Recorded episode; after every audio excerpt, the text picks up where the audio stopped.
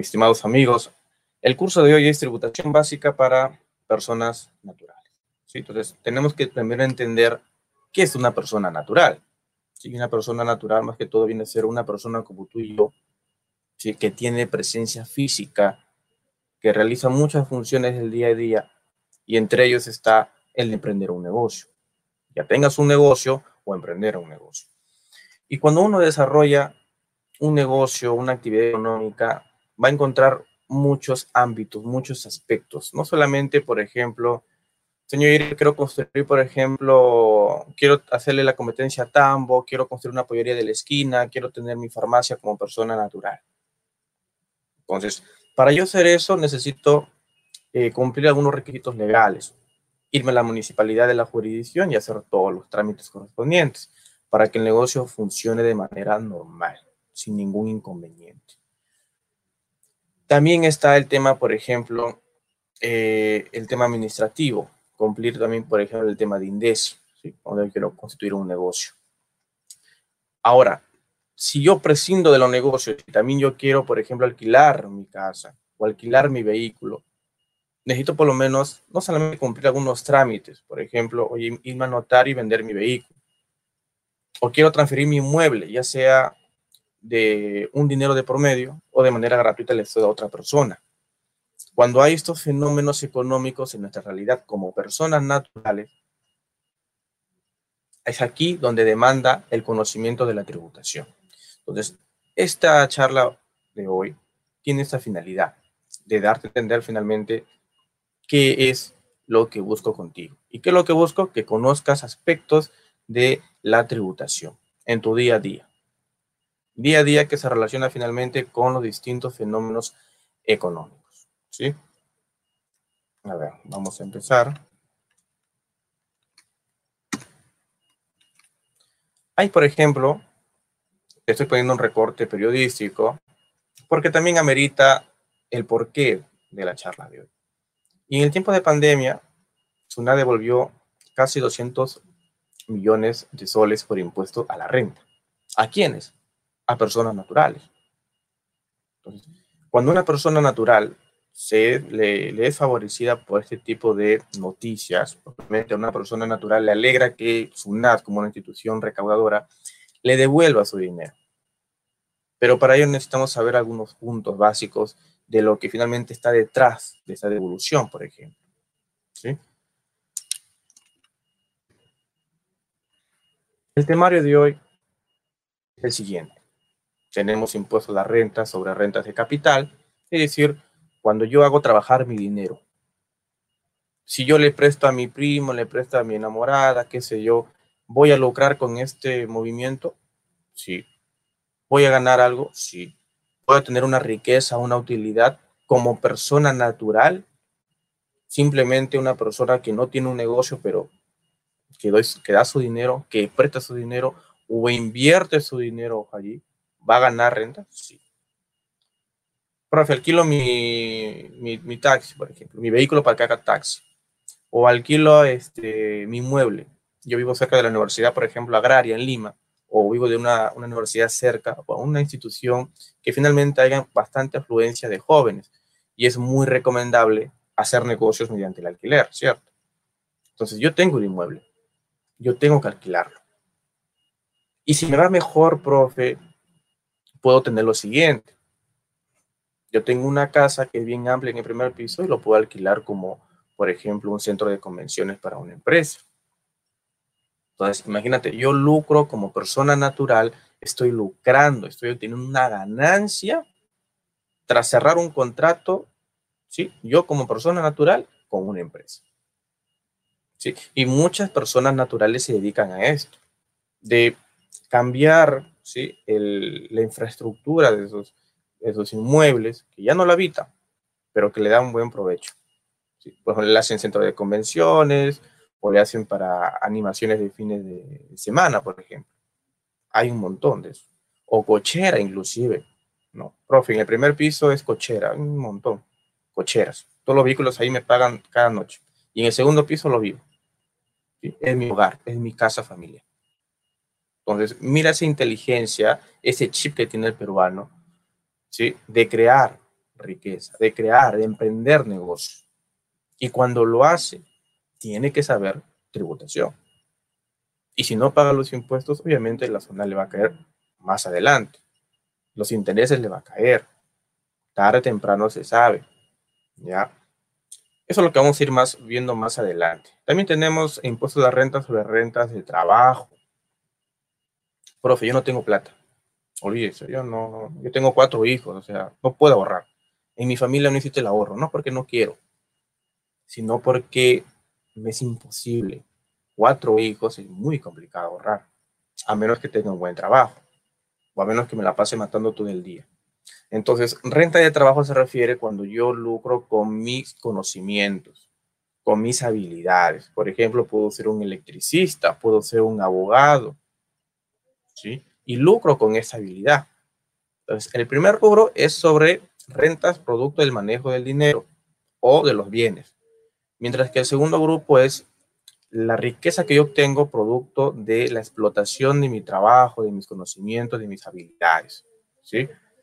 El tercer punto son sobre los regímenes tributarios.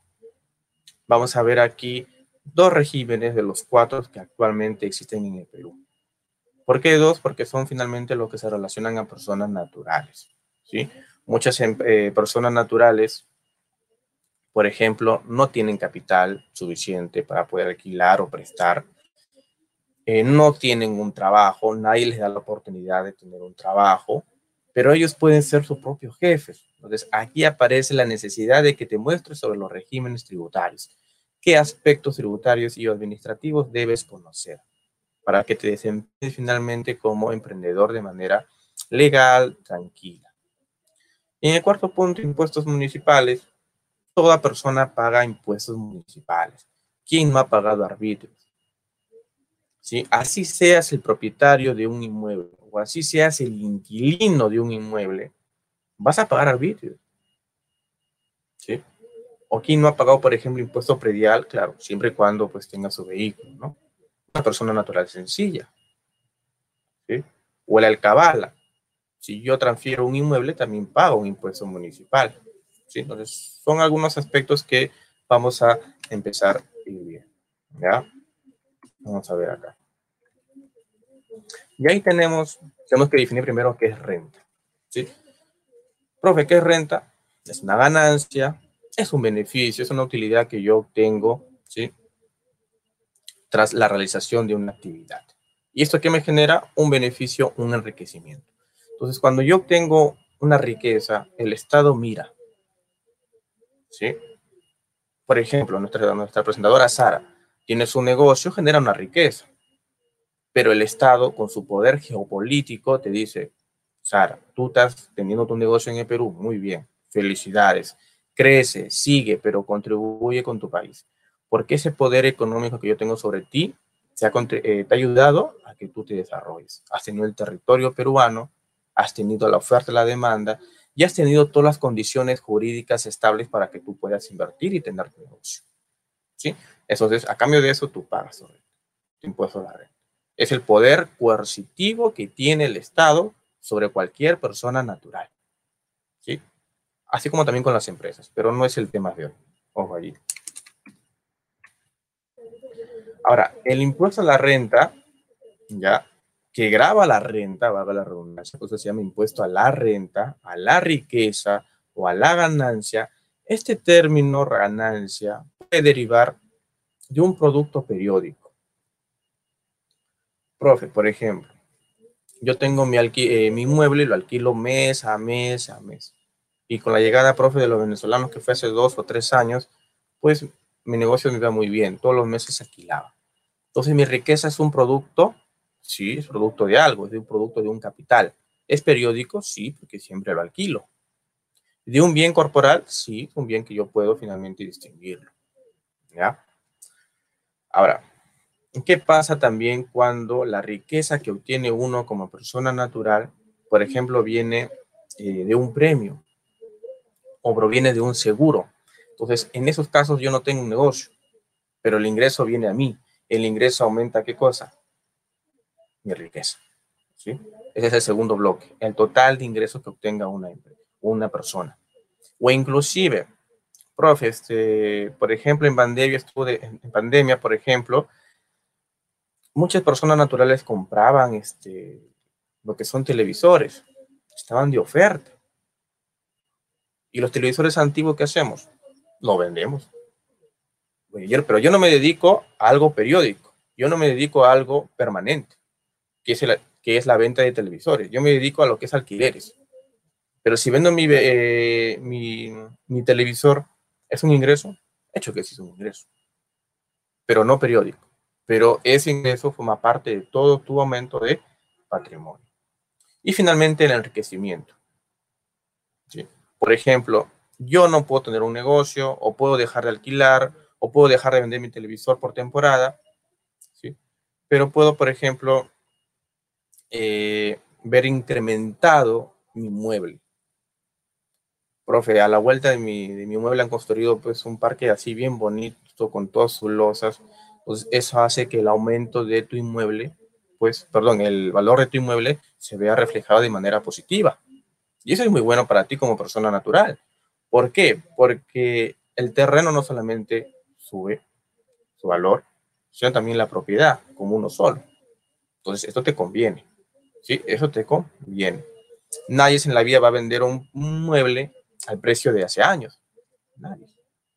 Salvo factores ¿no? de riesgo, que ya se cae la, el inmueble, ya se desborona, o la zona no es muy tranquila, es movida, qué sé yo, de repente una urgencia familiar el propietario está con apuro de tener liquidez e irse al extranjero. Entonces ya son circunstancias fuera de lo común, fuera de lo normal, que finalmente eh, llevan a algo final, que es el tema del eh, flujo del dinero hacia el titular.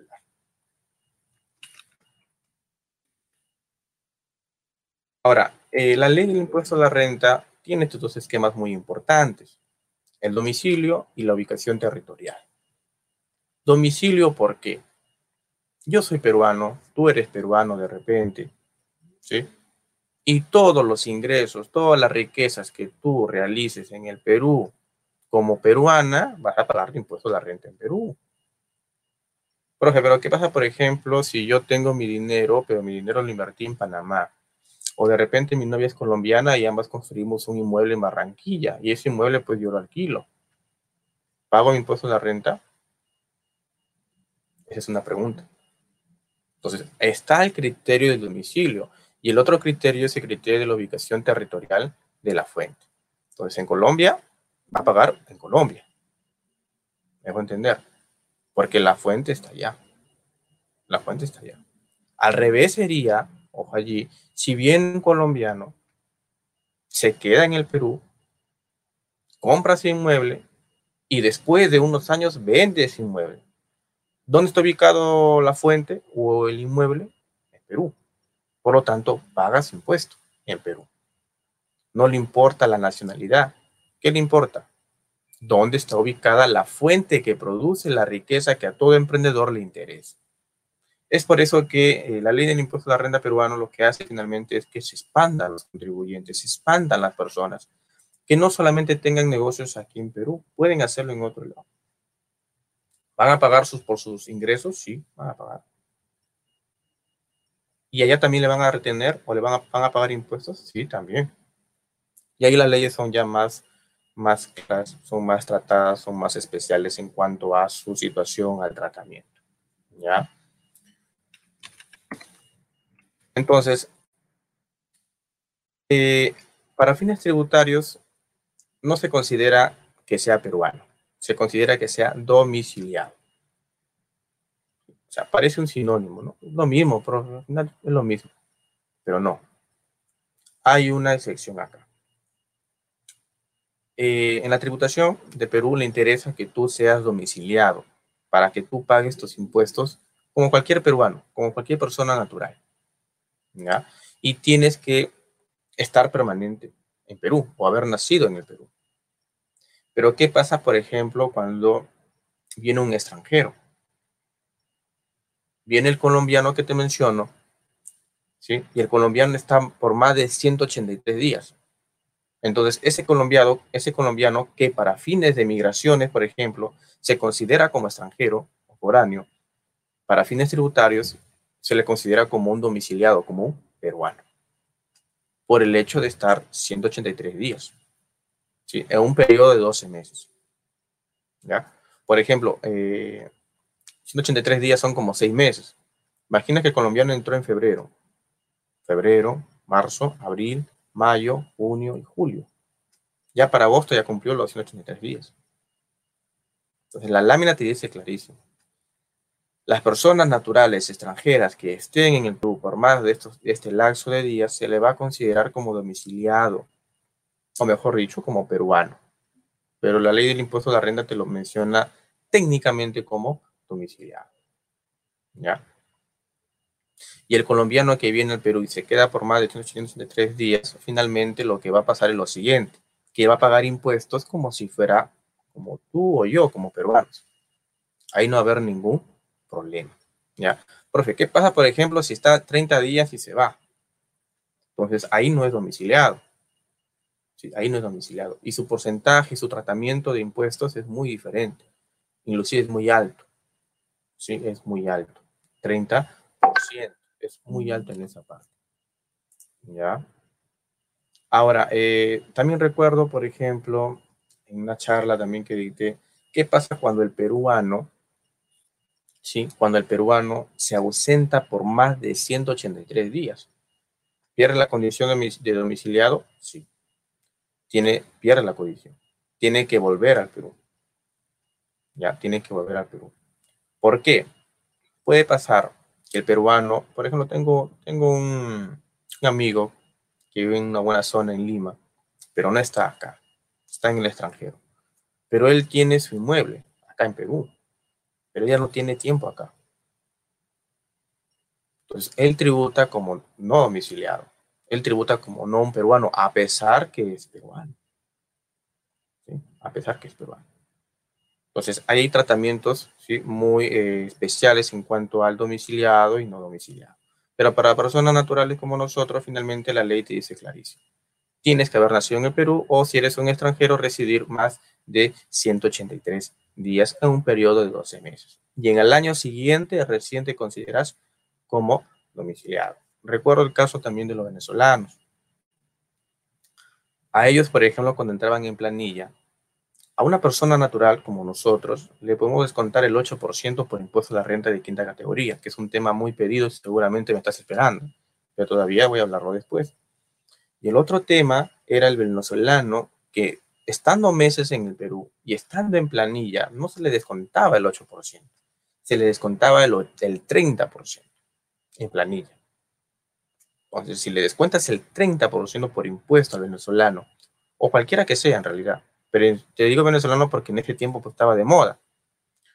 Y le sumas el tema de la UNP o AFP, es decir, el aporte pensionario, es como 43% de descuento. O sea, la mitad casi ya de su sueldo. Y era muy abusivo, era muy confiscatorio, ¿sí? Prácticamente se quedaba sin nada el trabajador natural o como persona natural. Entonces se necesitaba que cumpla la condición de domiciliado este extranjero y del 30 pase a sufrir un descuento por ley del 8%. Entonces, esta parte de domiciliado es, muy importante que tú lo conozcas, inclusive para las empresas. Las empresas que contratan personas naturales extranjeras tienen que saber qué tipo de personas están contratando. Si ya tienen residencia en el Perú o recién o primera vez están en el Perú. ¿ya? Porque ellas también son responsables, ojo allí, ¿ya? Son responsables de ese impuesto. Ahí tenemos la estructura, mira. Tú sabes que en los negocios hay dos bloques muy importantes. Rentas para personas naturales y rentas para empresas. En la empresa lo vamos a sacar, que es la última parte de la lámina que te estoy mostrando. Y los dos primeros grupos es de capital y trabajo. ¿Toda persona puede hacer riqueza con su capital? Sí. Alquilo mi auto, alquilo mi retroexcavadora. ¿Toda persona puede hacer riqueza con su trabajo? Sí. Soy soldador y hago dinero, hago riqueza con mi oficio. ¿Sí? Ese es el esquema general que te estoy mostrando. Y finalmente, renta neta empresarial, bueno, aplica para empresas como su nombre lo menciona Así que eso no lo vamos a ver por ahora. Ahí tenemos, mira, las rentas de capital son dos grupos bien diferenciados. ¿ya? La renta de primera categoría y la renta de segunda categoría. En ambos hay tasas de impuestos. ¿Sí? Hay tasas de impuestos. Si tú estás en la renta de primera categoría, vas a pagar un porcentaje que equivale al 5% de manera directa. Si estás en la segunda categoría, de igual manera. ¿Ya? De igual manera. Solamente que hay una distinción porque son bienes distintos. ¿Ya? Son ingresos afectos a la renta, pero son diferentes en su concepción. Por ejemplo, las rentas de primera categoría únicamente hacen alusión a los alquileres, mientras que la segunda hace alusión a transferencias, a ventas, por ejemplo, de inmuebles. ¿sí? Entonces, en la renta de primera categoría encontramos esto. ¿Ya? Encontramos ahí la lámina si tenemos un inmueble, debajo del inmueble hay dinero, porque yo puedo explotar a mi inmueble, lo alquilo y tengo dinero. ¿Ya? Eh, ahí la lámina te dice que las rentas de primera categoría tributan de manera independiente. Así es. ¿Por qué? Porque yo, siendo una persona natural, puedo tener un inmueble en Tarapoto, un inmueble en Cusco y otro inmueble en Trujillo. ¿Sí? Entonces, ¿Tengo que pagar eh, mi impuesto? Sí. ¿Por cada uno de manera diferenciada? Así es. ¿Ya? Te dice con una tasa del 6.25%. ¿Ya? Eso es como la ley lo menciona, 6.25. Pero previamente a esta tasa hay un descuento del 20%. Y si hacemos matemática, finalmente la tasa directa, como para que agarres la calculadora y multipliques, es del 5%. ¿Ya? Pues cuando hablamos rentas de primera categoría, hablamos de alquiler. ¿Qué persona natural, por ejemplo, no desea alquilar un inmueble? ¿Es un ingreso extra? Sí. Jorge, pero mi vecina alquila su inmueble y es informal y no paga impuestos. Bien. Pero el día, por ejemplo, que quiera sacar un préstamo y a la señora o a tu vecina le digan, señora, sustente sus ingresos, no va a poder sustentarlo porque no emite eh, guías de arrendamiento, no hay recibos, no hay nada. Entonces, es importante que también nosotros como personas naturales entendamos que para acceder a la formalidad, al sistema bancario, es que empecemos por aquí, que saneemos nuestros ingresos, que, los ingresos, que nuestros ingresos sean vistos por las autoridades como SUNAT. Bien, entonces el alquiler Puede darse en efectivo o en especie. El más clásico en efectivo, ¿cierto? En dinero, ya sea en efectivo, ya sea bancarizado. Es decir, con, una, con depósito en cuenta o con cheque, como creas conveniente. ¿Ya? Por ejemplo, yo tengo un departamento ubicado en Arequipa. Y ese departamento yo lo alquilo en mil soles al mes. ¿Ya? Pero justo el que está al lado mío también tiene el mismo metraje, el mismo piso, y lo alquila al mismo precio, pero le incluye servicios. Profe, ¿es posible esto? Sí, sí es posible. En un contrato, porque obviamente va a haber un contrato de ambas partes, entre persona natural y persona natural. Vas al, notario, legalizas las firmas y ya está. Y si en el contrato está estipulado de que el arrendador, es decir, el dueño, el propietario, asuma los eh, gastos por suministros, bacán. ¿Sí? Bacán. ¿Ya? Entonces, ahí la lámina te dice claramente, el alquiler es en efectivo, incluye el importe pactado por los servicios suministrados por el arrendador y el monto de los tributos que tome a su cargo el arrendatario. Hay ocasiones, por ejemplo, que el tributo a pesar que le corresponde al dueño, a veces lo asume eh, el inquilino. Y esto más que todo pasa en empresas, porque hay empresas, por ejemplo, que quieren darte mejor precio, asumir tus impuestos con el simple hecho de que ellos estén trabajando o teniendo su negocio en una avenida principal. ¿Sí?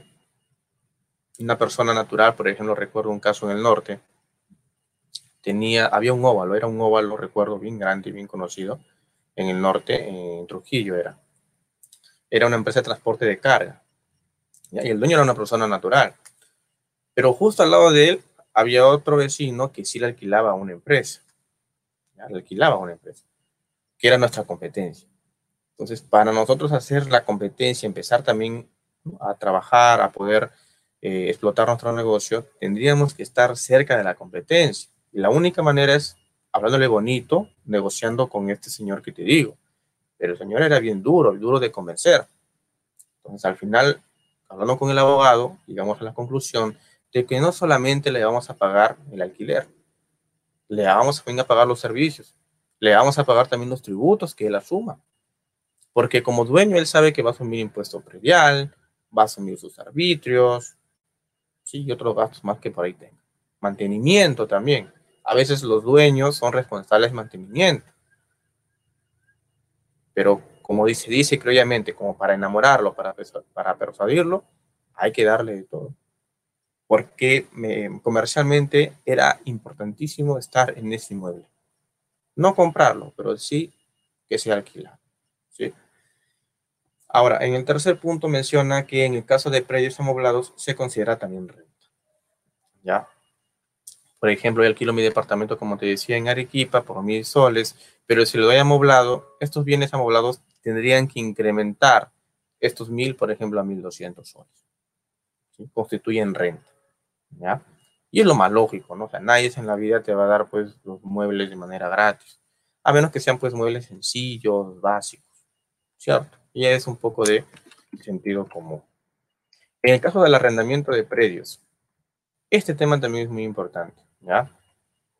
Para determinar la renta, es decir, el impuesto a la renta que tú vas a pagar al año, el alquiler no debe ser menor al 6% del autovalúo. Por ejemplo, eh, en Lima, por ejemplo, la zona ficha Miraflores. Imagínate que en Miraflores te alquilen un inmueble mensual, un departamento mensual, 200 soles. Para volverse loco. Ahí te va a alquilar 200 soles un departamento en Miraflores. ¿Pero por qué lo haría? Ponte a pensar, ¿por qué el dueño alquilaría su departamento o declararía ante SUNAT, porque es esa entidad que declara cuánto finalmente lo arrienda? ¿Sí? La, la SUNAT es la autoridad que finalmente se declara. Cuando yo pago mis impuestos, también informo cuánto es la merced conductiva o el monto del alquiler. Pero hay algunos que le bajan el precio. ¿Por qué le bajan el precio? Para pagar menos impuestos. Y en su formulario colocan, oye, pero mi departamento en Miraflores yo lo alquilo a 200 soles. Pero tú le creerías a alguien que alquile su depa en Miraflores en una zona ficho en Lima? Obviamente que no. Entonces, la ley también es clarísima acá. Nadie puede alquilar por un monto que sea menor al 6% del autovalúo. ¿Sí? Eso también es para evitar suspicacias, ¿sí? evitar sacarle la vuelta. ¿ya? Eh, profe, también se puede subarrendar.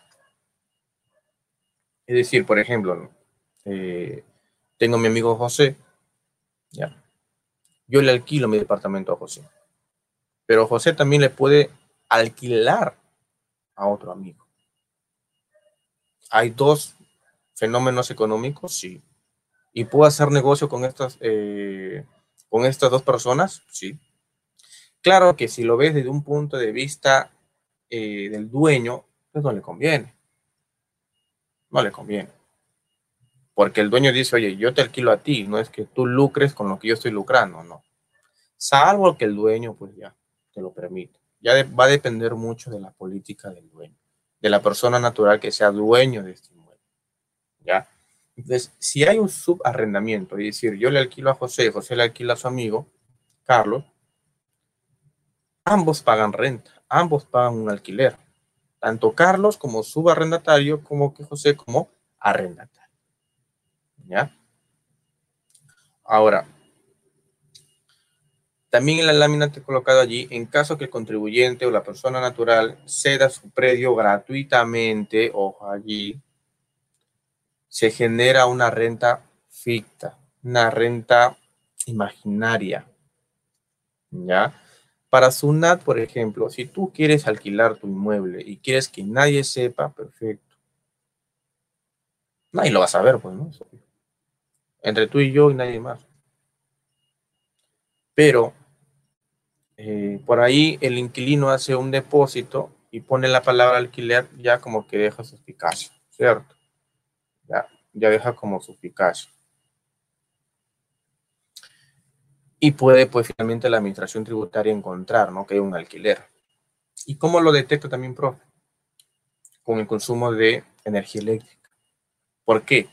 Si yo le cedo a José gratuitamente porque es mi pata del alma, no le cobro nada absolutamente, la manera para que la administración tributaria o SUNAT detecte que yo le he alquilado de manera gratuita es verificando los recibos de agua y luz. Es la única manera más fiable que puede hacer.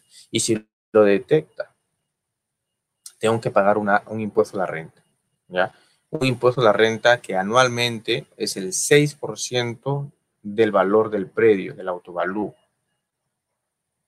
que está en el PU, en la HR, que se extraen de los documentos municipales. Entonces puede salir mal a jugar. ¿ya?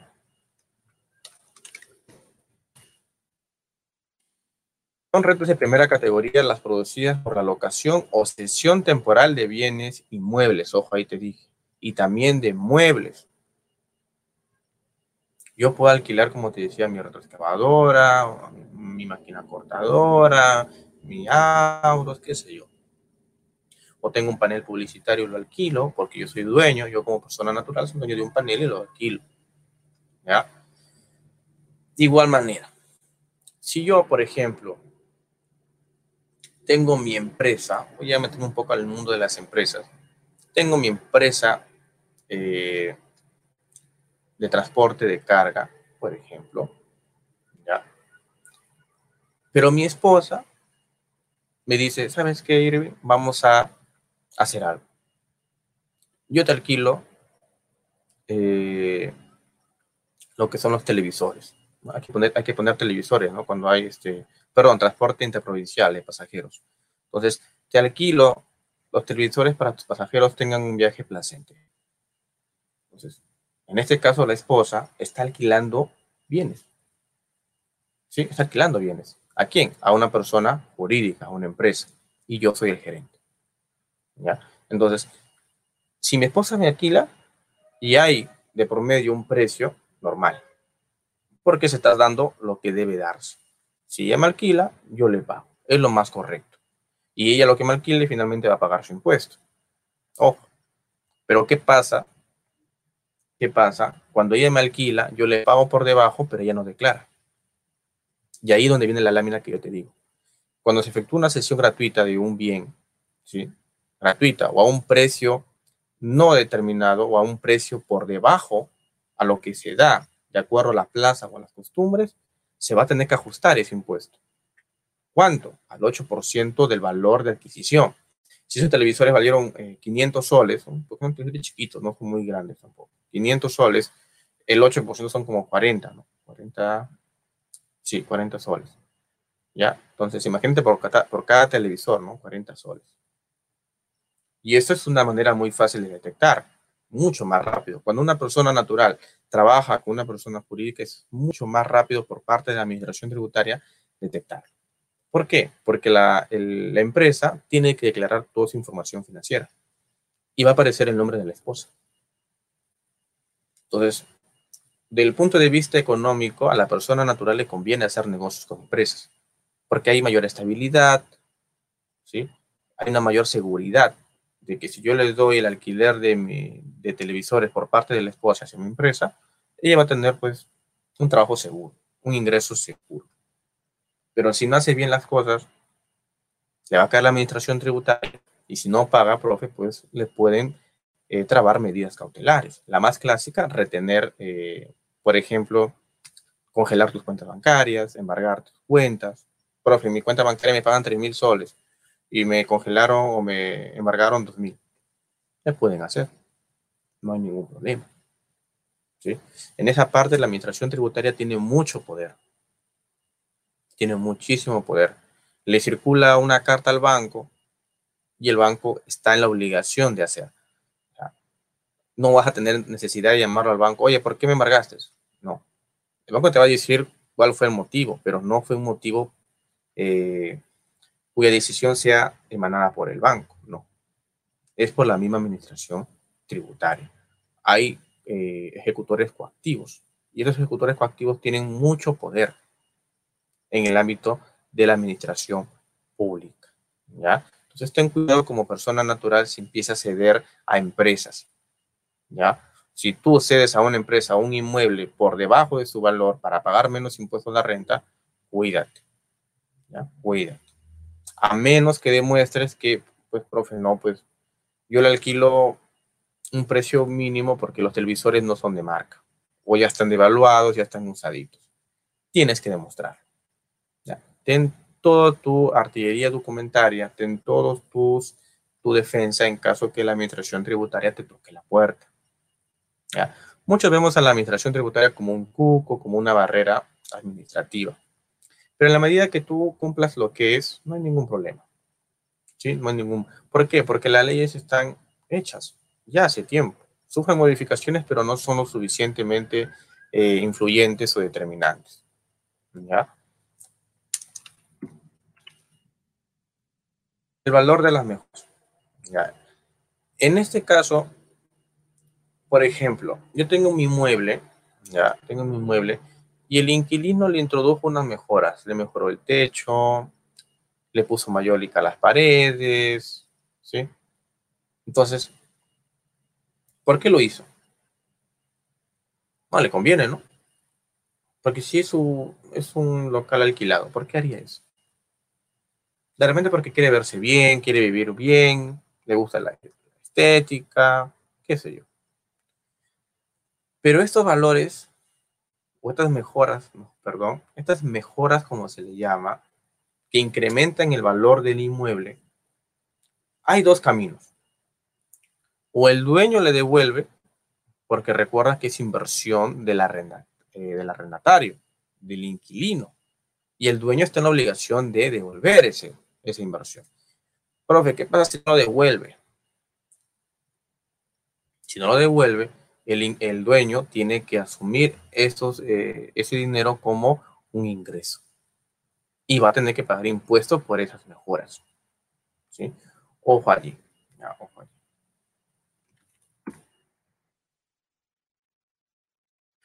Ahora vamos a ver lo que es renta de segunda categoría.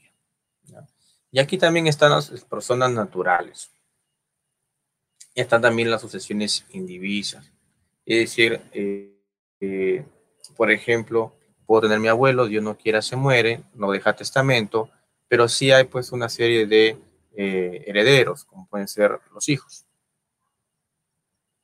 Entonces, al no haber testamento, quienes manejan o administran la herencia? Pues los hijos. Sucesión indivisa. ¿Estamos ante personas naturales? Sí. Solo que no tienen la misma naturaleza que una persona natural. Aquí de por medio sí hay un patrimonio, ¿ya? Y las sociedades conyugales también. Que son personas naturales, de manera independiente, pero cuando se unen, sí forman una sociedad, ¿ya? Ahora, la renta de segunda categoría eh, involucra a las siguientes operaciones. Por ejemplo, la transferencia de bienes inmuebles. Ojo allí. En, el en la primera categoría vimos a los bienes inmuebles, pero cedidos de manera temporal, o coloquialmente conocido como alquileres, o cesión temporal. Aquí la cesión ya es definitiva. ¿Sí? Del bien inmueble, ya es definitiva. También tenemos la sesión de derechos. Puedo tener mi negocio, un derecho de llave. ¿Sí? Puedo tener mi negocio que tiene la marca, por ejemplo, la marca eh, IMAC, por ejemplo. Una marca conocida en el mercado, por ejemplo, puedo suponer. Y como es tan conocida la marca IMAC, que finalmente le doy a otra persona para que la explote. Entonces, esa transferencia de derechos, de privilegios, tiene un costo, derecho de llave. ¿ya? Las marcas también, tú sabes que las marcas pesan, cuestan. Las patentes ni que hablar. Imagínate ahorita en el tema del COVID, cuando se detecte o se descubra la, cura, ¿no? La vacuna. Entonces, las patentes también generan renta. ¿ya? Las regalías, ni que hablar. Yo puedo desarrollar, por ejemplo, un software. Yo mismo, yo puedo ser ingeniero de sistema de desarrollo de un software. Entonces lo alquilo y esos eh, frutos que yo tengo son como regalías. ¿ya? Los dividendos eh, también son una especie de riqueza, pero se dan bajo la siguiente situación. Eh, tenemos, por ejemplo, yo soy una persona natural, tengo mucho dinero, puedo tener 500 mil soles y quiero invertir el dinero. No quiero prestarlo, no quiero invertirlo en inmueble, no. Yo quiero invertirlo, por ejemplo, en una empresa minera. Y si yo lo invierto, eh, lo invierto en una empresa minera, inyecto el dinero y a cambio que me dan acciones. Y cada vez, cada, anualmente la empresa tenga utilidades, yo voy a recibir ganancias. Voy a recibir dividendos. Si la empresa le va mal, es obvio que no voy a recibir nada. Ya no voy a recibir nada. Y ahorita, como están las cosas también a nivel político, pues la bolsa de valores se ha visto golpeada de manera negativa. ¿Ya? Y pues, los indicadores de rentabilidad de muchas de las empresas que cotizan en bolsa, entre estos están las mineras, pues también se ven afectados. Entonces, a todas las personas naturales que estamos metidos en los negocios les afecta. Hoy vi un reportaje también en Amarra. O sea, todo este tema político, toda esta, toda esta pantalla política finalmente lo que hace es opacar otros temas. El tema de la salud, el tema de la reactivación económica, ahorita en Gamarra, eh, la gente, por ejemplo, no ha ido a comprar mucho. No hay esa euforia que hubiese si no estuviese el tema político de por medio. Entonces, hay que tener en cuenta esto, ¿sí? Cuando vas a invertir, ¿sí? Y quieres lucrar, tener tu riqueza, producto de tu dinero, ten en cuenta algunos factores, ¿ya? y la colocación de capitales. He conocido, recuerdo una, una amiga también que eh, se dedicaba a este rubro. Trabajaba, tenía sus rentas de trabajo, pero también tenía dinero. Y colocaba su capital, colocaba su dinero y obtenía un rédito llamado interés. Y le iba muy bien, porque ofrecía una tasa un poco menos la del banco. Claro, todo lo legal, ¿no? Notariado, pagas impuesto a la renta de segunda categoría. Entonces, todo lo que yo te digo son oportunidades de negocio. Pero oportunidades de negocio que te puede ir bien en la medida que te formalices, saques tu RUC y pagues impuesto. ¿Por qué te digo que te puede ir bien? Porque al banco le interesa que tú seas formal. Al banco le interesa que tú demuestres tus ingresos. Y de esta manera el banco te puede ofrecer un préstamo a tasas competitivas.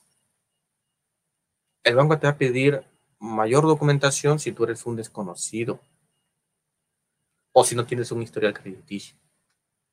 Entonces, tenemos aquí, por ejemplo, los intereses, ¿no? Producto de la colocación de capitales. Las regalías también, como te mencionaba, las marcas, los derechos de llave, los derechos de autor también, por libros. Las rentas vitalicias también, ¿ya? En la que la aseguradora, pues, paga las rentas vitalicias producto de la jubilación, por ejemplo, del trabajador. Los dividendos también, como te mencioné. Yo, persona natural, puedo invertir mi dinero en acciones de una empresa X. ¿ya? Y ganancia de capital. Y aquí hay una parte importante en este último término. Ganancia de capital proviene de la enajenación de inmuebles. Profe, ¿qué es enajenar? ¿Qué es enajenación? Entonces, enajenación viene a ser venta. ¿La venta de qué? De inmuebles. Y la última parte que viene, hay que subrayarla, que no sean casa-habitación. Ojo allí. ¿Qué significa esto? Que no sea casa-habitación. Una casa-habitación es cuando yo vivo, por ejemplo, más de dos años. ¿Sí? Pero si yo compro, por ejemplo, un inmueble hoy 2020 y lo quiero vender en el 2021, dime tú, lo compré ¿Para vivirlo o para lucrar? Entonces, bajo tu lógica, es eminente que yo he comprado eso porque quiero lucrar. Ganancia de capital, renta de segunda categoría, 5% de impuestos.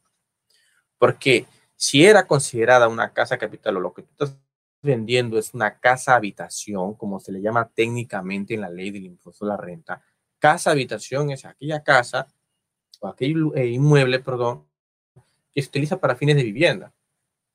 ¿Ya? Para fines exclusivamente de vivienda por mínimo dos años. ¿Ya? Tenemos la enajenación de inmueble, que se paga el 5% de la ganancia. Profe, el inmueble me costó 100 mil dólares y yo lo vendía, 80, eh, perdón, lo vendía a 100 mil dólares, me costó 80 mil dólares. Ganancia, 20 mil dólares. Sobre esos 20 mil dólares de ganancia, calculo el 5% de impuesto a la renta. ¿Sí? Y esos 5% finalmente lo declaro con el formulario 1665. Ahora, eh, a nivel administrativo también es necesario contarte algo. Cofopri, por ejemplo, cuando te empadrona, cuando te empadrona Cofopri y quieres que el predio sea gratuito para ti sin ningún costo, te va a decir, oye, demuéstrame que estás viviendo o estás en posesión en ese inmueble antes del 2004. Sí, antes del 2004. Y tienes que demostrarlo.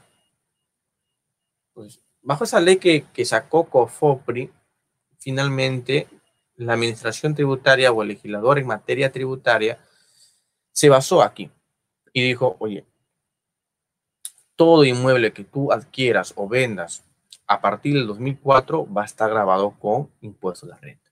Si tu inmueble fue comprado en el 92, en el 90 o en el 2000, no pagas impuestos. Si fue una decisión política en el 2004, todo lo que es transferencia de inmuebles, hay un cambio radical en esa época. Hay un cambio radical. No solamente para fines tributarios, hay también para fines administrativos.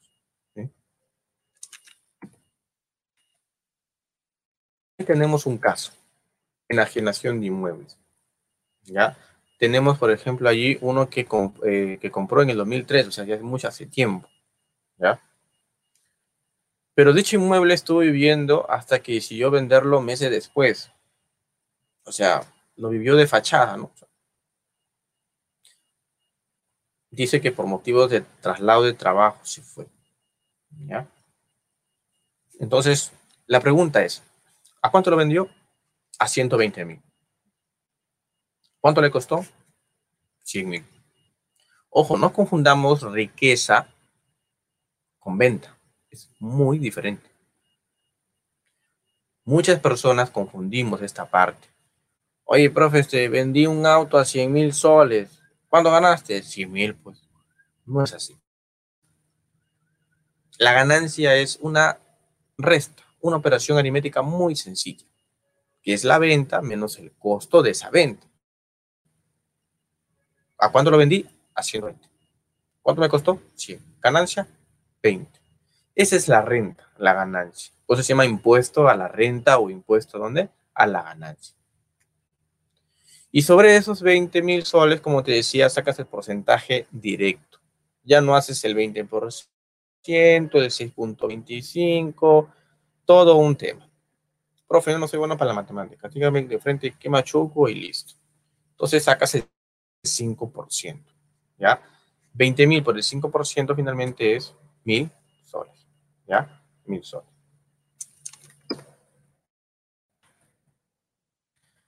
Ahí tenemos en el caso de una herencia que a partir del 2012 sí se va a tributar todo. ¿Por qué? En el tema de una herencia o en el tema de una transferencia gratuita de un inmueble, se entiende que, por ejemplo, haciendo una comparación con el caso anterior, la venta es por 120 mil, pero yo no lo compré eh, eh, utilizando, pagando dinero de promedio. A mí me costó cero porque fue una herencia. O puede ser una donación, si tú quieres tomarlo así. Y la ley te dice, oye, demuéstrame cuánto te costó. Que lo has comprado o lo has producido. Y si fue una donación, demuéstrame. Porque si no lo demuestras, el costo acá es cero. ¿Y qué significa que el costo sea cero?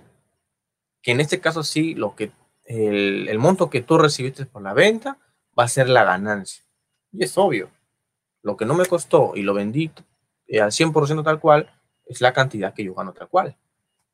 Porque no invertí en nada. Entonces, 120 mil soles viene a ser la base para calcular finalmente el 5%. ¿Ya? Ojo allí ahí te coloco algo importante. Si es o, no es habitual.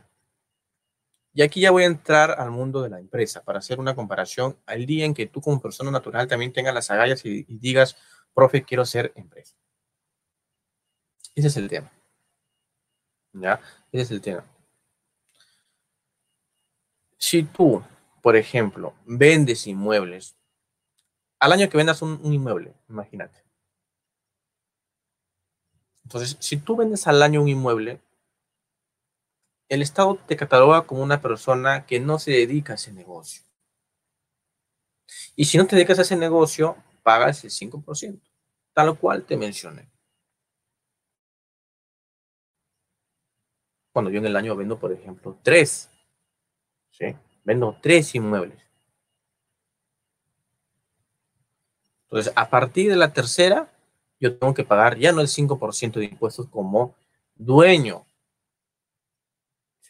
de ese inmueble. Voy a pagar cuánto? El 28%. ¿sí? Ahí es eh, muy importante que tú lo conozcas. ¿ya? La habitualidad es muy importante para los negocios. Si tú te dedicas de manera habitual a una actividad, se entiende que estás haciendo empresa.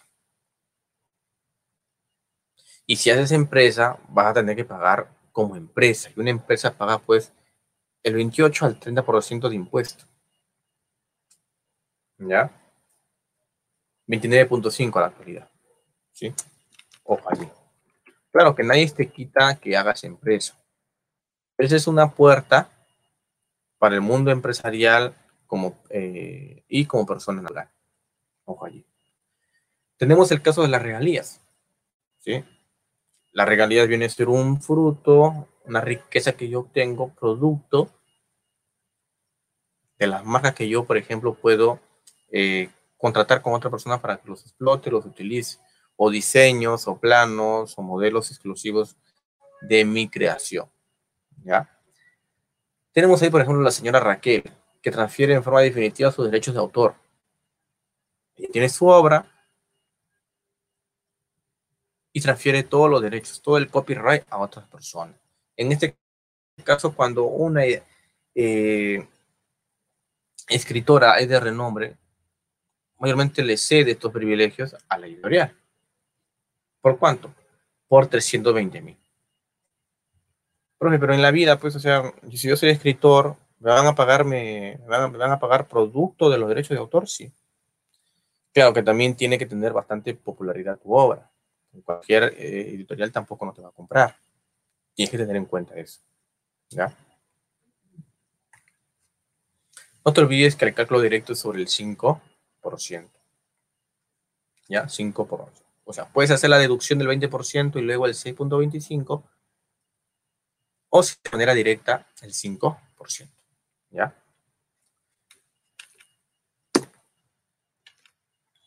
Rentas vitalicias. El señor José cobró en el mes de junio de 2019 la suma de 6.500 por concepto de renta vitalicia que le otorga de manera mensual la compañía de seguros. En este caso, en la renta vitalicia, sí hay alguien que le va a descontar, que es la misma aseguradora. ¿Ya? O sea, no es que la renta vitalicia va a recibir los 6.500, no. Tiene que pagar un impuesto. ¿Por qué? Porque el lucro o la riqueza es permanente, su nombre lo dice. Es vitalicio. O sea, tiene esa estabilidad, esa seguridad económica. Finalmente, ¿quién realiza la retención? La compañía vive tranquilo. Esa parte de retención es muy importante también que tú lo conozcas. Porque a veces la misma persona natural no es la obligada a pagar. En la renta de primera o de alquileres, el dueño sí es el obligado. Pero en la renta de segunda categoría hay a veces, hay, ocasiones, como en este caso, que el dueño o el beneficiario directo no lo paga, sino que sufre una retención, un descuento. ¿Ya?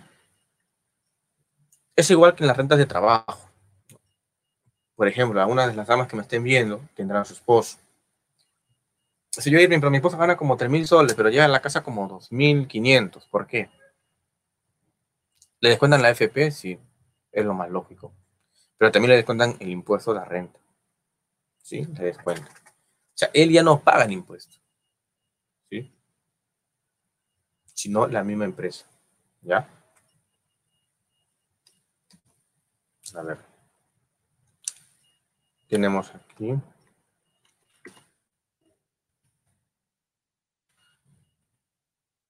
Eh, el caso de los dividendos también tenemos, es la parte de un beneficio de una empresa que se reparte entre los accionistas, lo que te comentaba.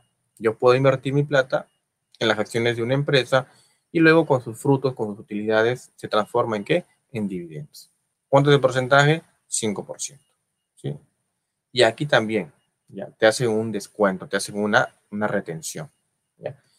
En este caso también es importante que tú conozcas que te hacen la retención. Tú como accionista no vas a pagar, vas a sufrir únicamente la que la retención.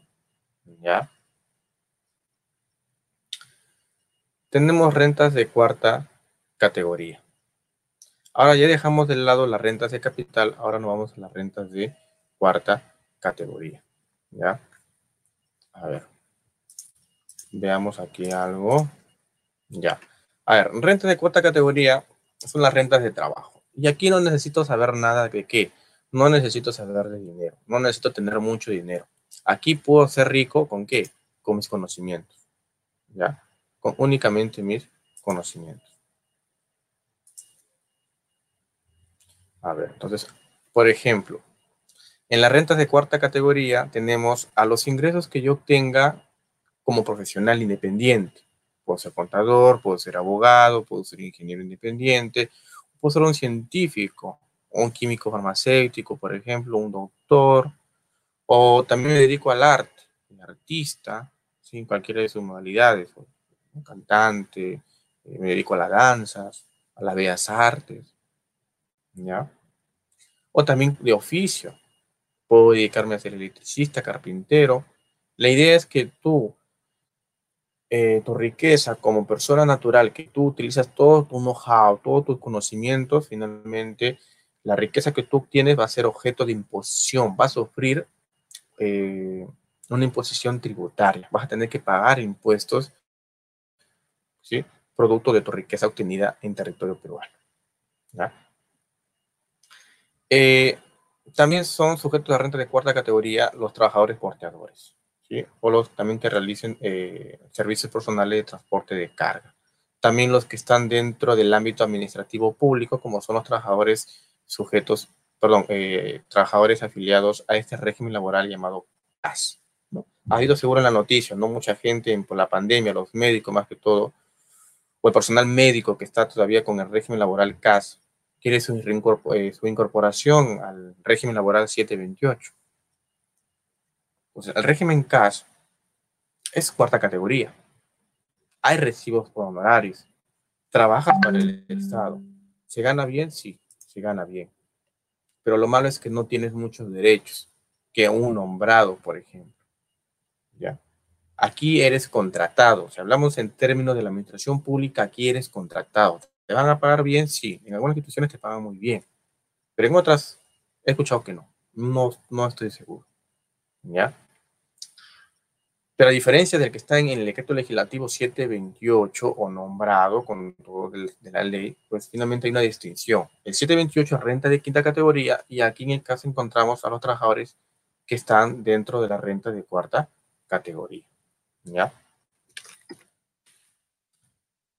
La renta de cuarta categoría también involucra a otros personajes que obtengan riqueza producto de sus funciones como director de empresas un director de empresa se le cataloga como una persona natural y va a obtener una ganancia. ¿sí? Que se le considera como renta de qué? De cuarta categoría. Profe, ¿un síndico también? Sí. El síndico es una persona natural. Yo puedo trabajar en una empresa y a la vez tengo un buen manejo político y todos los trabajadores pues me dicen, señor Irving, usted va a ser representante. Y yo por esa representación cobro. Entonces los ingresos que yo tenga como síndico, como representante de la masa de trabajadores de la empresa, pues también debo pagar mi impuesto a la renta de cuarta categoría, el 8%. Como mandatario también, el Código Civil como mandatario lo define aquella persona que realiza las funciones de otra persona que manda, ordena algo, ordena o quiere que ejecute algo a favor de esto. Y también, pues, la persona que realiza una función producto de un mandato es porque finalmente va a recibir una riqueza, va a tener una ganancia, ¿sí? una comisión. Gestor de negocios también. Son como comisionistas, como intermediadores. Eh, por ejemplo, queremos llevar a cabo una reunión con un cliente que está de Europa y justo el que hace el tema de los negocios, una persona preparada, sabe de idiomas, pues le pagamos también por sus servicios, le pagamos. Y el albacea también el avance se emplea más que todo cuando hay muerte de promedio, hay un fallecimiento de promedio, ¿ya? Y el que ha fallecido o el fallecido le ordena al albacea que se ejecute todo lo que este primero le ha encomendado al segundo. Entonces, ese mandato también parecido al mandatario, a diferencia que en el mandatario hay persona viva, en el albacea no, ya hay un fallecimiento, el albacea tiene que cumplir todo lo que está en el testimonio y va a recibir su ingreso correspondiente.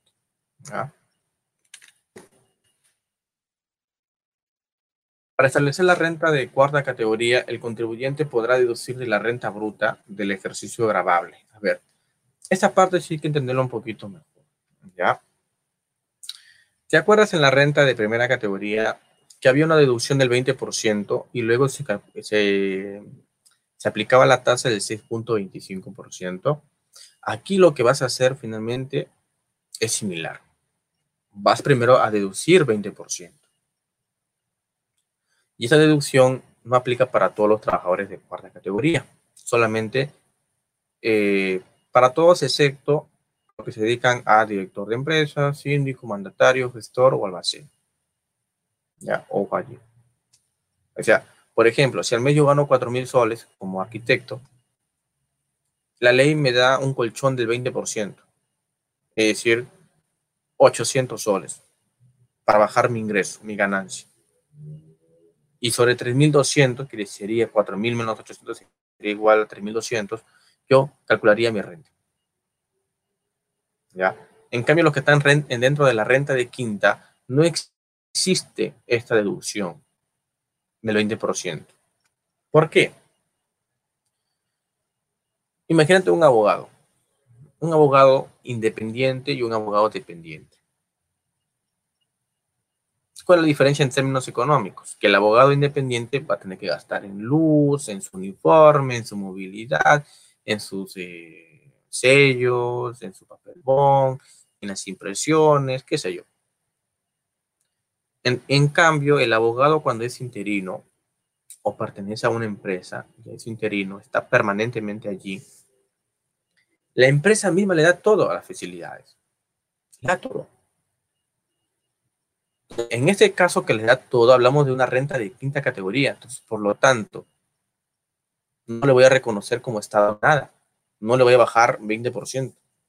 En cambio, el trabajador de cuarta sí porque ese 20% es como si fuera su costo de, su costo de servicio. Y es un costo de servicio que él lo asume, que nadie le va a pagar. por eso ese colchón del 20%. Tenemos ahí renta neta es igual a la renta bruta, ¿ya? Menos el 20%, menos las 7 UITs y menos las 3 UITs. Cuando hablamos renta de trabajo, hablamos de renta neta. En renta neta implica la riqueza neta, lista para poder aplicarse el impuesto. ¿Cómo se calcula?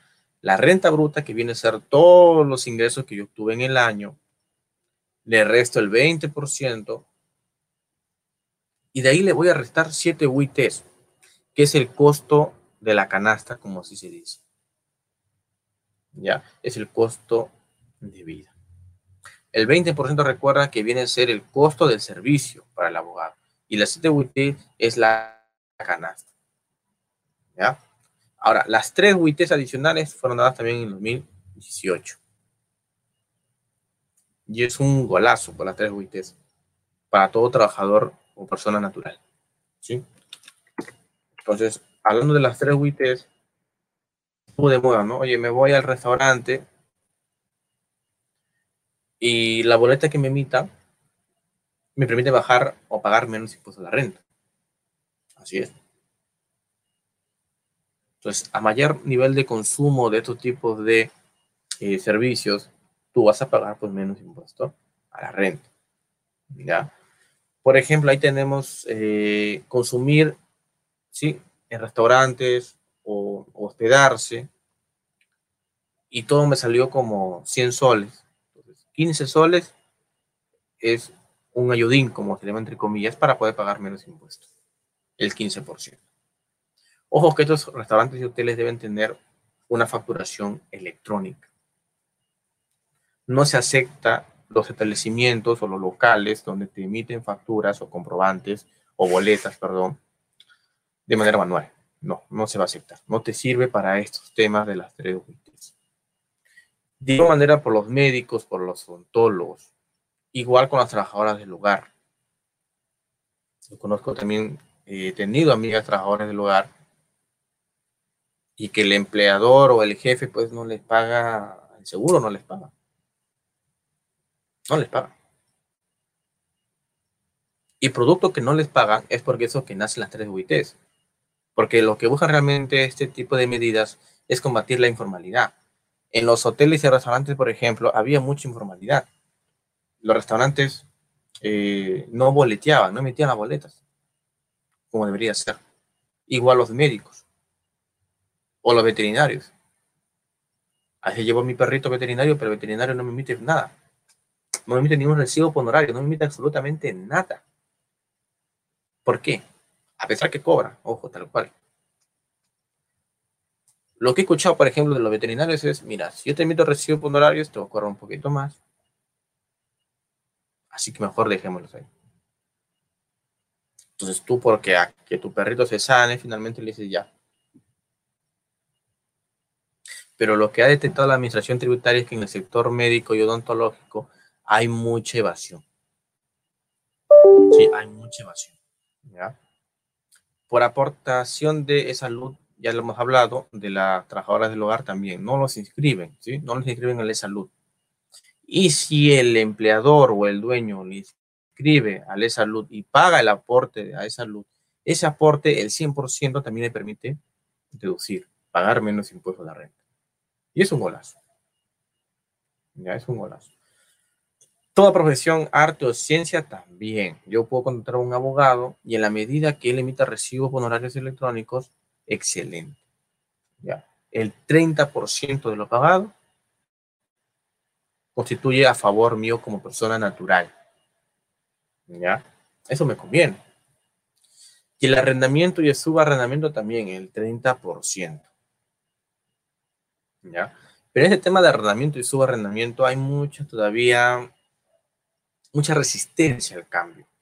Porque muchos dueños le dicen a sus inquilinos, ya, a ver, quieres ser parte de las tres UIT, ¿Quieres que, te, que formalicemos nuestro contrato? Porque al inicio, el inquilino que quiere usar las tres UITs paga de manera informal, paga su sencillo, no hay guías de remisión, perdón, no hay guías de arrendamiento, no hay contrato, no hay nada. Y en esta parte la administración tributaria ha sido muy clara. Si quieren gozar del 30% del arrendamiento, tiene que haber un contrato de promedio. Tiene que haber una guía de arrendamiento de promedio. Y si tú le exiges eso al dueño, el dueño te va a decir, oye, ¿sabes qué? Pues entonces también págame los arbitrios. ¿Sí? Te subo la pensión, te subo, ¿no? Te subo la habitación. Entonces hay que pensarlo, ¿no? Entonces, este error todavía, todavía hay un un cambio así bien, hay un resorte bien durito ahí para poder finalmente cambiar ese chip. Esta parte es importante. Tengo un recibo por honorarios, sí. Profe, si doy mis servicios, por ejemplo, por 500 soles, ¿me van a pagar 500 soles? Sí. Porque si el recibo es por 2.000 soles, ¿me van a pagar 2.000 soles? Ahí la duda. También este, conocí a un amigo que, gracias a Dios, ingresó a trabajar a salud en el área de archivo. Eh, sí, sí, ganaba muy bien. Ganaba muy bien. ¿Para qué? Una persona con estudios suficientemente o lo suficiente para poder vivir. Y me preguntaba, oye, ¿sabes qué? Este, en el salud me han dicho que ya voy a ganar bien, pero si no tramito lo que se llama la suspensión, me van a descontar. Quiero entrar recién, por la pandemia entró en septiembre. Entonces, si no quieres que el dueño te, perdón, la, la empresa a la que tú perdas el servicio, porque estamos hablando de personas naturales que viven de su trabajo. Y si viven de su trabajo es porque dan el servicio a una empresa, o dan su servicio, a alguien. Si esta empresa no quiere que te retenga el 8% que es el impuesto, como se ve en la lámina, tienes que hacer tu famosa suspensión. La suspensión de retenciones de pago a cuenta. ¿Cuál es el requisito? Que al mes tus ingresos no superen los 3.135 soles para el 2020. ¿Ya? O lo puedes superar, pero el otro mes no lo puedes superar. ¿Ya? Hay un tope ahí. La idea es que en el año no superes los, los 37.650 soles. No superes esa cantidad, no. ¿Ya? Pero, si superé. De repente, en los últimos meses de Navidad me vino un buen trabajo y lo superé. Entonces, ¿qué hago ahí? Entonces vas a tener que pagar tu impuesto. Sí, vas a tener que pagar tu impuesto. ¿Ya? Por el excedente, obviamente. ¿Ya? Ahora, este tema de la suspensión salió porque, a ver, te lo cuento con un caso también de una arquitecta.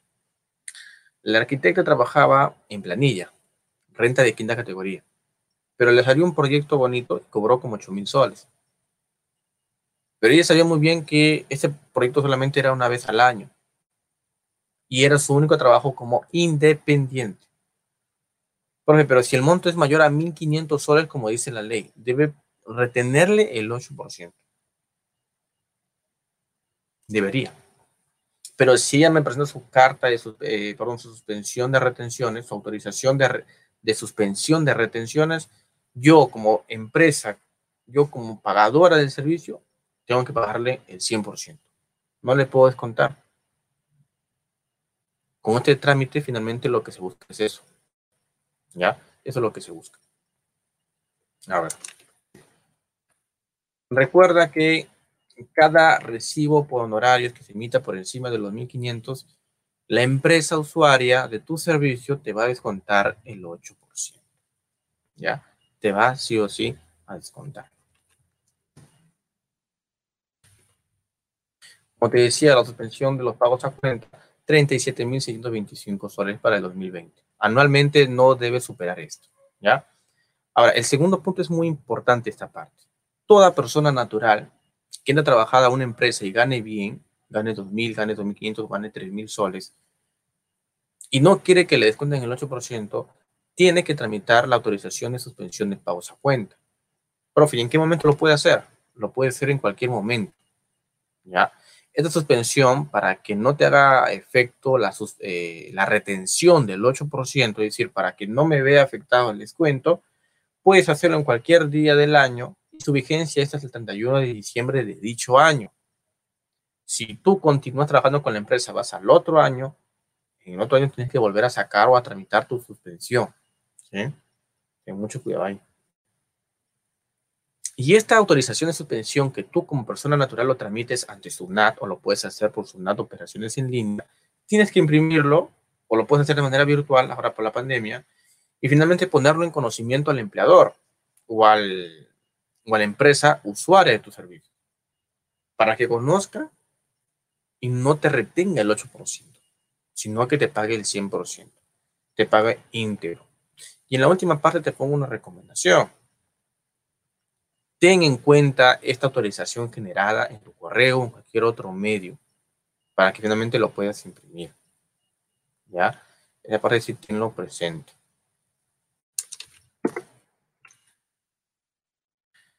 Tenemos ahora rentas de quinta categoría. ¿Ya? Y en la renta de quinta eh, categoría encontramos lo siguiente. ¿Es lo mismo que la cuarta categoría en términos matemáticos? Sí. ¿Ya? Ahí la lámina, por ejemplo, te muestro eh, que la cuarta categoría tiene el descuento del 20%. Tiene la deducción, la resta. Pero la renta de quinta no. Si te das cuenta, ahí dice cuarta categoría menos 20%, más la quinta que no tiene ninguna deducción alguna. ¿Sí? Y le vas a deducir las 7 UITs, que era también normal encontrar en las rentas de cuarta categoría. Que le vas a deducir las 3 UITs, que también es normal encontrar en las rentas de cuarta categoría. ¿qué quiere decir entonces que vas a ver 7 UITs para la de cuarta categoría y 7 UITs para la de quinta? No, es uno solo. Todo trabajador natural en Perú, yo sé que hay gente así que se dedica a dos rubros variados trabajar independientemente y trabajar dependientemente. O si no, los dos, ¿no? Trabajar dependientemente, pero en dos empresas. Entonces, ¿qué hago si trabajo en dos empresas? También hay problemas así. ¿Sí? En el día trabajan, por ejemplo, como periodistas y en la noche pueden trabajar como escritores. ¿Ya? Entonces, esta deducción, esta resta de las 7 y de las 3 WITs, es decir, de las 10 WITs sumadas de manera íntegra, me permite deducir mi pago o disminuir mi pago del impuesto a la renta de manera legal. Ten en cuenta que las 7 WITs es una deducción ya ganada. Eh, toda persona natural gana esta deducción.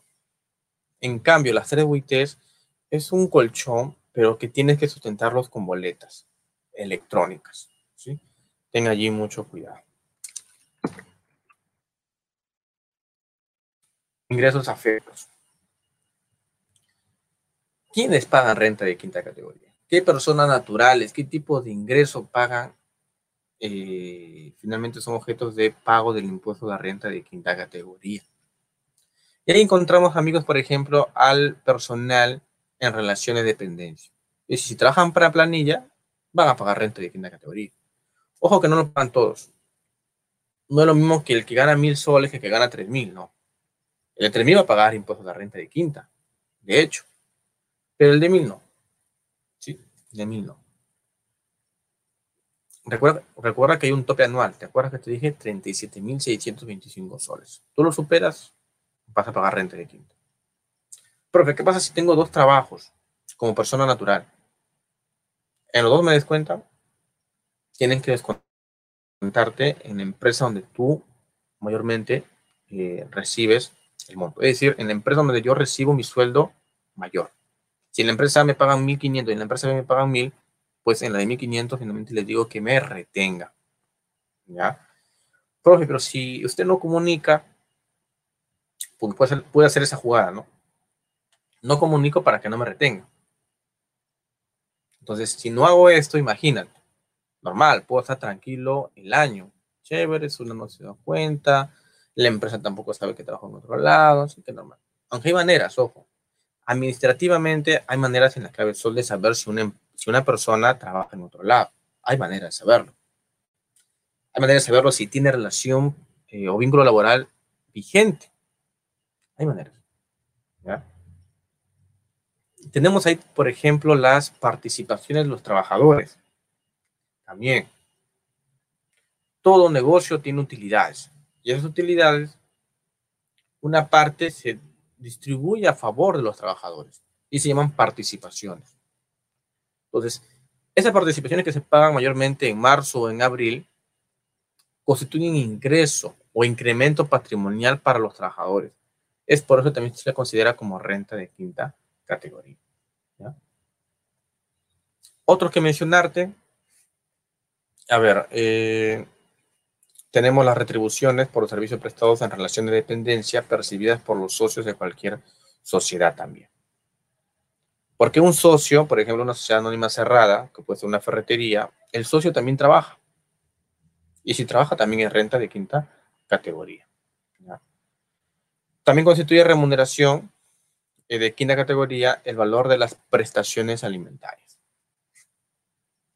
Y muchas de las personas naturales hemos visto que en las empresas a veces nos, dicen así. Eh, tengo, por ejemplo, mi ingreso, ya, por ejemplo, mi sueldo, ya, mi sueldo que sea de 2.000 soles, pero de los 1.000 soles, 1.500 me dan en efectivo, o sea, me pagan como es. Y 500 me los dan en prestaciones alimentarias, es decir, me dan un vale, un vale de consumo de alimentos. Ambos son rentas de quinta categoría pero hacen esta separación, esta jugada, más que todo para fines de la empresa. Hacen esa jugada para la empresa, no para ti. Porque así, de esa manera, la empresa paga menos beneficios laborales. De manera legal, ojo ahí. De manera legal. Ten cuidado allí. Como persona natural también necesitas saber cómo calcula la empresa. ¿Por qué? Porque muchas de las personas naturales nos dicen, oye, pero ¿por qué me ha descontado esto si no es así? O a veces no entiende. ¿Por qué? Porque el procedimiento para poder retener la renta de quinta categoría es largo, no es sencillo. Y en esta parte sí la ley es un poquito compleja. Ojo allí. Entonces, ahí te das cuenta en el medio, para resumírtelo, hay diferentes porcentajes. El impuesto de la renta de quinta categoría o que afecta a los ingresos de los trabajadores en planilla o dependientes van a pagar sus impuestos de manera escalonada o progresiva. En la medida que tengan mayor remuneración, van a ir pagando un poco más, ya no el 8, sino el 14 o el 17, el 20 o el 30%. Ojo allí. Alguna casuística, por ejemplo, el secretariado. ¿Te imaginas tener una secretaria con recibo con horarios? Algo raro, ¿cierto? Una secretaria como con recibo honorarios es bien raro. Pero muchas, muchas empresas hacen esto, estas maniobras. ¿sí? Muchas empresas hacen estas maniobras. ¿Con el fin de qué? De evitar. ¿Sí? ¿De evitar qué cosa? El pago de los beneficios laborales. Porque en recibo honorario solamente recuerda, te pagan tu monto y nada más. No pagan ni seguro, no pagan el aporte a la salud. O sea, es un ahorro inmenso. Para fines empresariales sí, pero para nosotros como personas naturales sí se nos está vulnerando los derechos laborales. Tienes que conocer esa parte. ¿ya? Tú recibes órdenes es porque hay una relación de dependencia, hay una renta de quinta categoría. Si tienes un horario también, ni que hablar. ¿ya? Ahora tenemos eh, las retenciones en exceso cuándo Tsunami me devuelve o cuándo la empresa me devuelve. Entonces, yo puedo renunciar un agosto de un año X, 2020. Y si el empleador me ha retenido, esas retenciones se consideran en exceso. Y si son en exceso, la empresa tiene que devolverme. ¿Sí? Ahora, mira la lámina que te dice clarito. El empleador devolverá al trabajador el exceso retenido. Pero ese dinero que devuelve el empleador o la empresa tiene que saldarlo contablemente. ¿Cómo lo salda? Lo salda con las retenciones que tuviese que pagar de otros trabajadores. Si yo le devolvía a Juan 100 soles de impuesto de la renta de quinta categoría, cuando me toque pagar el impuesto de la renta de José, ahí voy a descontarle 100 soles, porque 100 soles yo ya ajusté con mi primer trabajador. ¿Ya? Y en este caso, como dice la lámina, debería solicitar su devolución a la zona. ¿Ya? ¿Sí? Entonces, el trabajador, antes del ejercicio o antes de que se cierre el año, tiene que solicitar a su misma empresa la devolución del monto retenido en exceso. ¿Ya?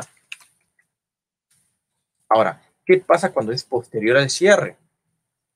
Ahí la cosa cambia. Ahí el contribuyente ya no le va a pedir el reembolso o la devolución a la empresa. La persona natural aquí tiene que pedirle la devolución a quién? A la Porque ya se cerró el año. ¿ya? Se cerró el año. ¿Y qué pasa por ejemplo, en exceso de valor de mercado de remuneraciones. Esto también es un tema muy, muy específico. Pero en resumen, lo que te quiere decir acá es que si te retuvieron en exceso, puedes solicitar la devolución ante quién? Ante la administración tributaria. Y eso es lo como en la noticia te mencionaba. La SUNAT puede devolverte de oficio o de parte. Son términos administrativos. En, administración pública se emplean. ¿ya? Por ejemplo, yo le puedo decir a SUNAT, ya sabes que me, he pagado de más impuesto a la renta. Devuélveme. Ya, te devuelvo. ¿Sí? De parte. Es una devolución de parte. ¿De parte de quién? De parte de la persona natural o contribuyente. Pero cuando la administración tributaria sabe de que hay saldo a favor de Juan, pero Juan no lo tramitó, la zona puede devolver.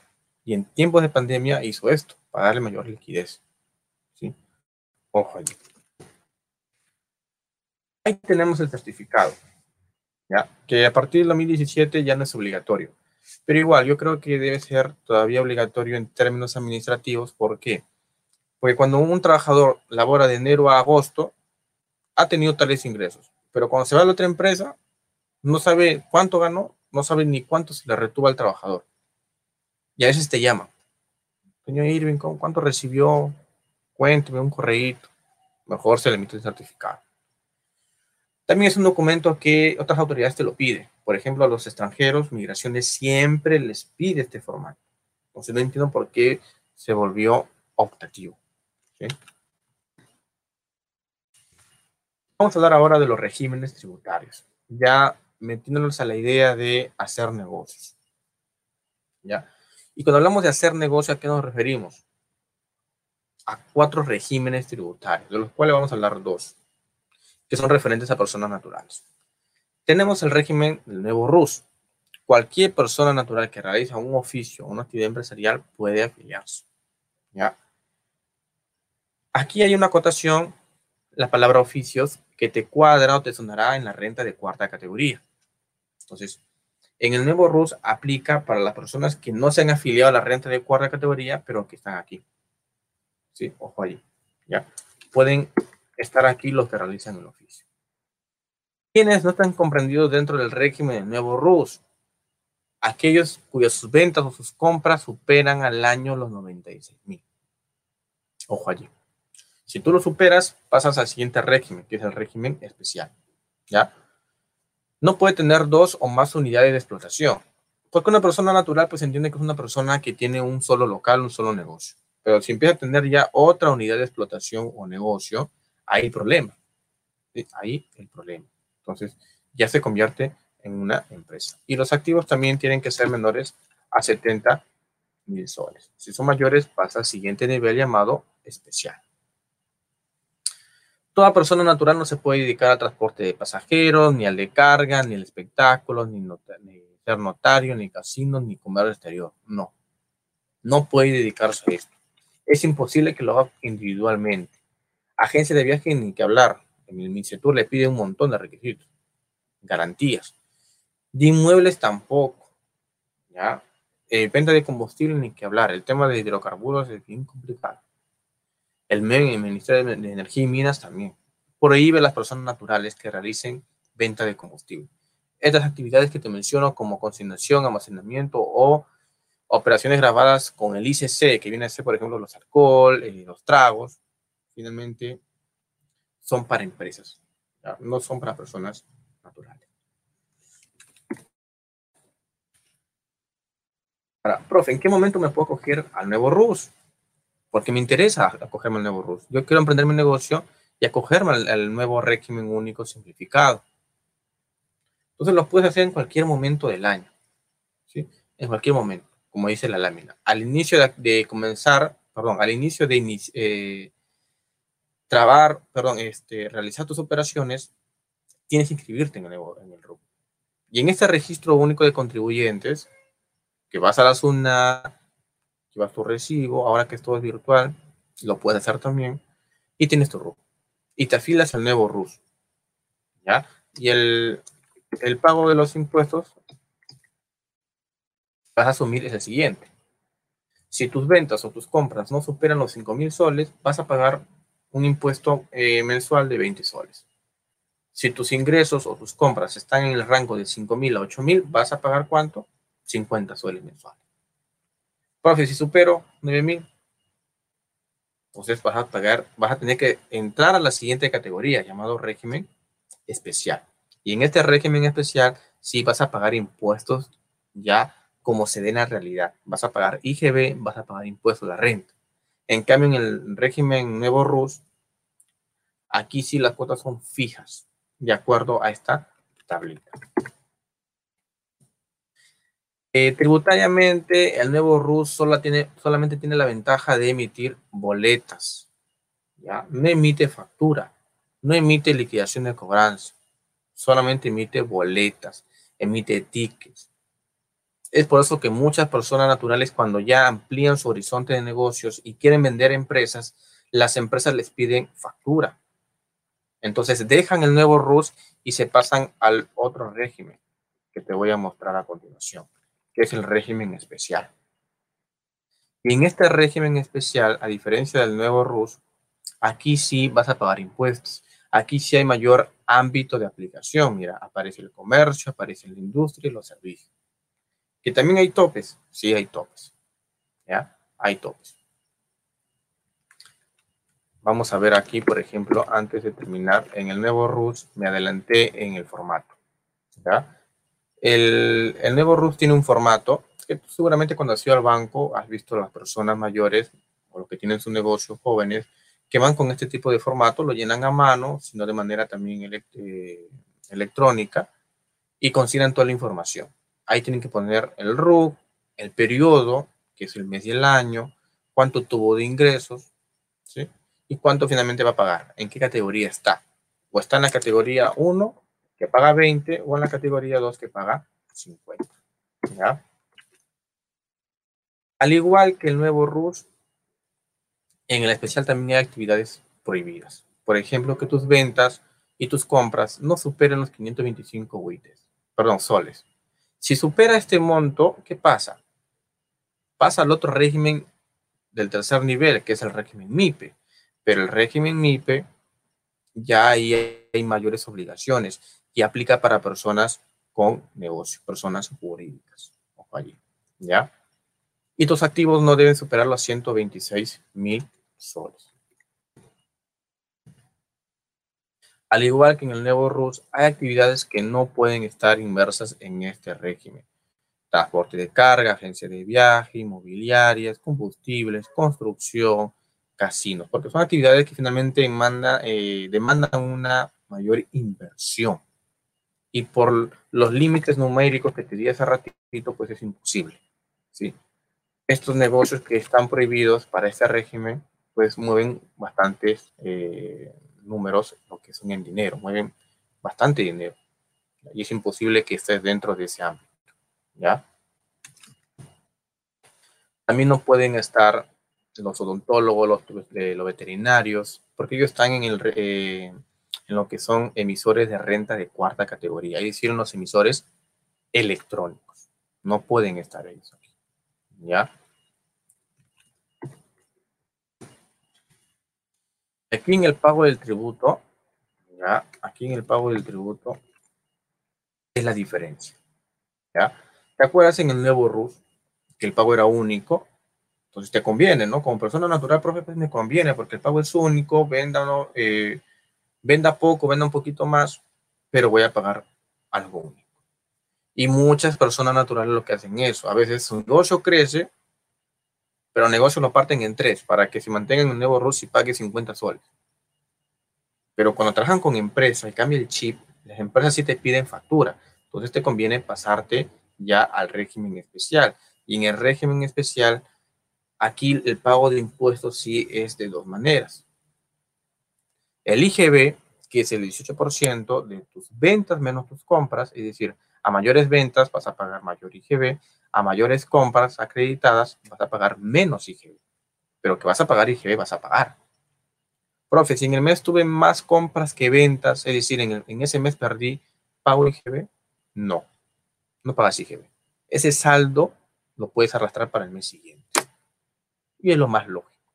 En cambio, el impuesto a la renta, que es el 1.5%, eso sí lo tienes que pagar.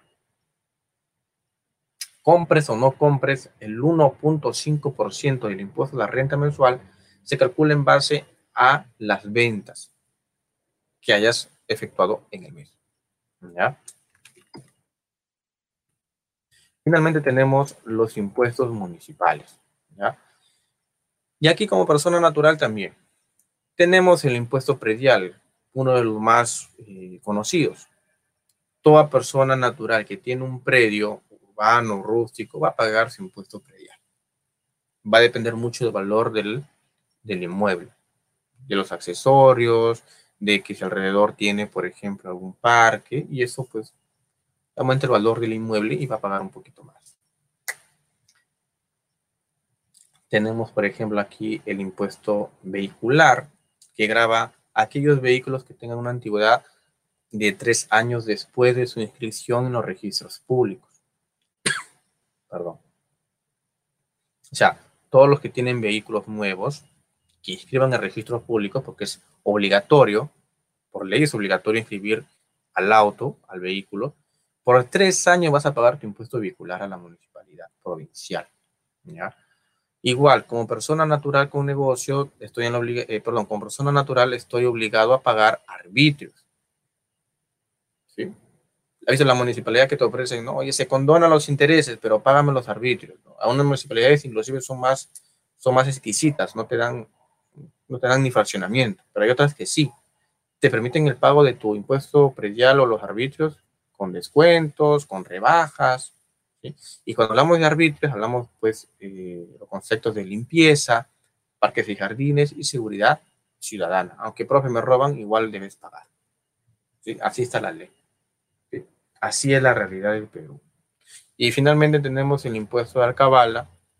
Cuando yo hago una transferencia a título gratuito oneroso, tengo que irme al notario para que finalmente dé fe de este acto civil.